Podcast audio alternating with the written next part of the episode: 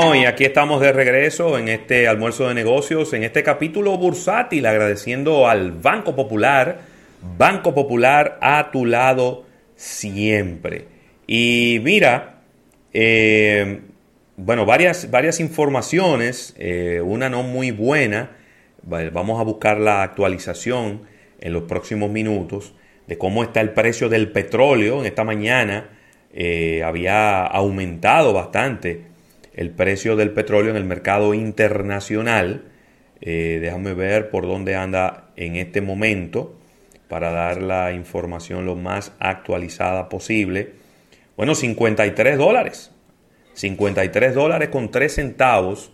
Es decir, que ha sobrepasado la barrera de los 53 dólares, aumentando 78 centavos en en el día de hoy el precio del petróleo. Eh, Rafael, el oro se ha mantenido estable pero a la baja, eh, está en 1.840 dólares la onza de oro, mientras que los índices bursátiles en los Estados Unidos están muy estables en el día de hoy.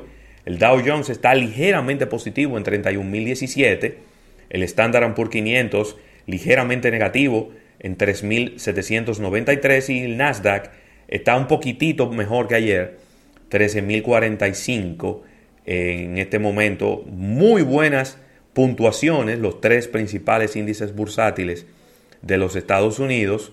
Eh, sin embargo, en el día de hoy, pues muy estables. Parece que el discurso del presidente Donald Trump pidiendo cacao hizo que eh, los índices bursátiles estuvieran... No lo vi. No lo vi, Ravelo, el discurso que, que, ¿Qué, estuvo diciendo el presidente Trump? Él, hizo una locución pidiendo cacao y diciendo que él en ningún momento había mandado a nadie a meterse en el Capitolio, que él es un hombre de paz. Que él es un hombre de paz. Eso dijo él, que a él no le gusta la violencia. Si eso es no gustándole, yo, yo no quisiera saber si le gustara la violencia. Obviamente era lo que tenía que hacer, ¿eh? Claro, claro. Él no se podía quedar callado en medio de todos estos alegatos eh, y frente a un posible impeachment eh, por parte de la Cámara de Representantes, eh, él tenía que salir en su propia defensa y dijo que el impeachment lo que va a traer es más problemas y más división y más odio. Claro, esa es la presión que él tiene que meter. Totalmente. Así mismo. Yo no sé ni cuánta gente, cuánta gente que le han es que le han suspendido la cuenta a Trump. La lista va larga. Va larga la lista. Va larga esa lista. Uf. Pero bueno. Esa es, esa es la vida. Déjame ver, tenía por aquí eh, una, una estadística bien interesante donde dice que los estadounidenses gastaron en línea, en línea, es decir, de manera virtual, gastaron un, un monto récord durante el 2020, ya que eh, el monto, según Adobe Analytics, creció un 32.2% desde el 2019, totalizando, oye este numerito, Rafael, que te gustan estos números así muy grandes y rimbombantes, 188.200 millones de dólares. ¿Cuánto? 188.200 millones de dólares. Eh, esto es desde Black Friday, Cyber Monday, Navidad y Año Nuevo. Todo eso, eso es lo que le llaman los holidays, ¿verdad? Solamente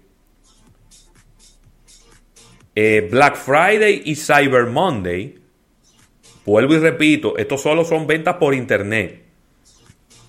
Estos no son ventas físicas en la tienda alcanzó los 100 mil millones de dólares por primera vez en la historia de los Estados Unidos, Rafael Fernández. Increíble esto, de verdad que todo, todo este encierro, toda esta situación ha acelerado el e-commerce y la venta a través de, de instrumentos electrónicos y mira los números cómo se han disparado. Mira, Rafael, el presidente electo, el presidente Biden, está listando una mayor ayuda económica eh, y de verdad que en medio de la pandemia son millones de personas sin empleos en Estados Unidos incapaces de pagar sus alquileres, sus préstamos, y esto es parte de, de lo consciente que está el presidente electo de los Estados Unidos y que y prometió que este viernes, eh, este viernes próximo estará sentando las bases y estará presentando un plan de ayuda que será inmediato la semana próxima a él llegar al poder. Es decir, luego del 20 de enero, que es cuando viene el cambio de mando,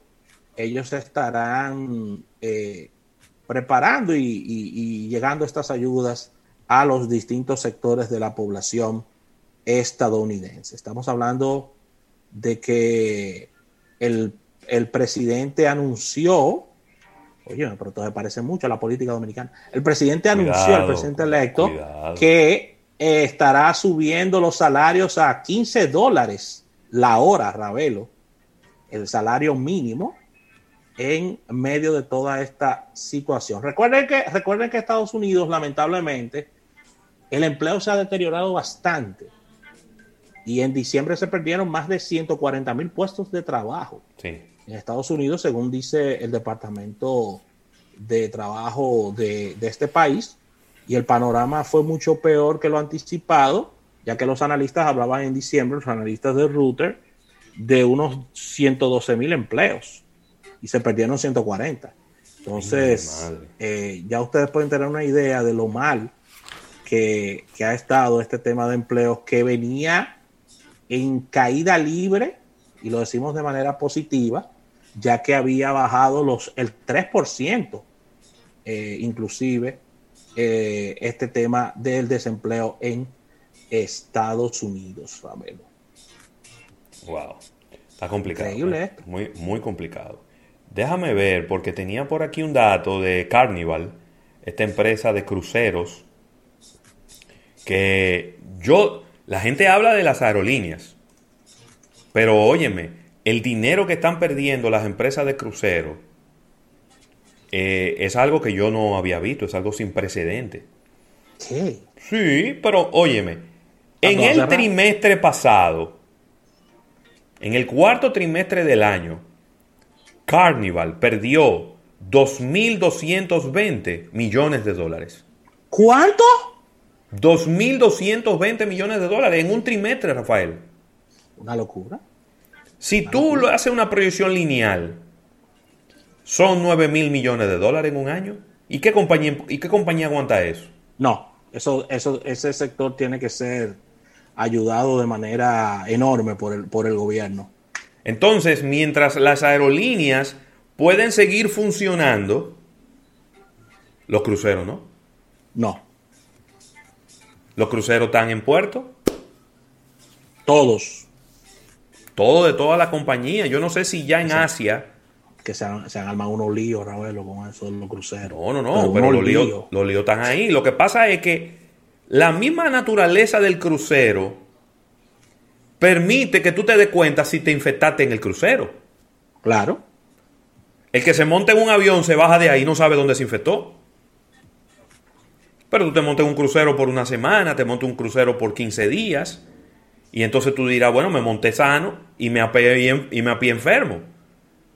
Pero es por la misma naturaleza de su negocio. Pero en, en la, tú, no, tú, no puedes, tú no puedes decir que me monté en España sano y me apié en Santo Domingo enfermo, ¿tú no, en nueve horas no te sale un virus. No. Entonces, oye por dónde va ese lío.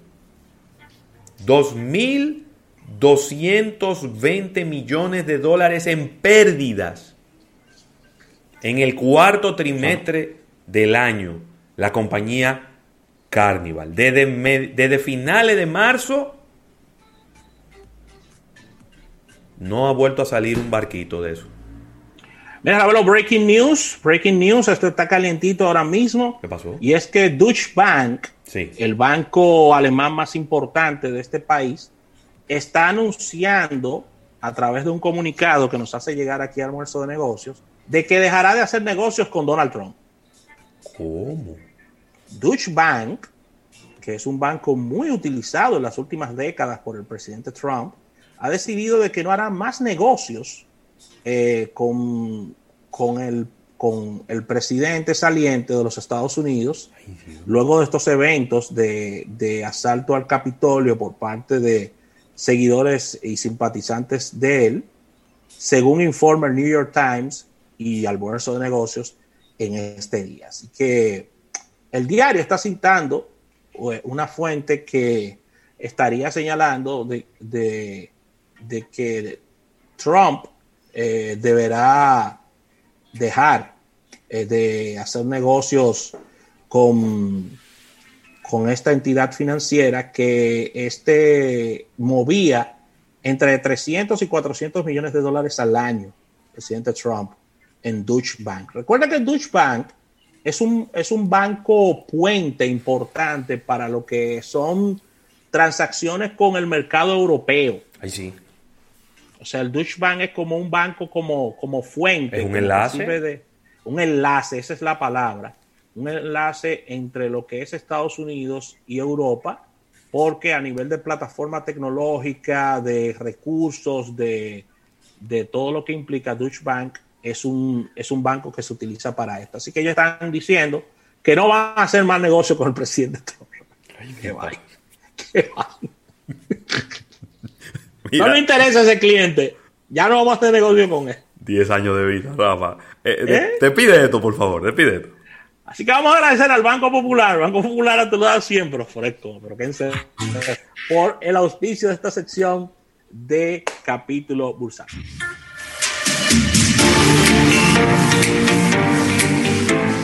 En breve, más contenido en Almuerzo de Negocios. Yo soy extra viejo, siempre auténtico.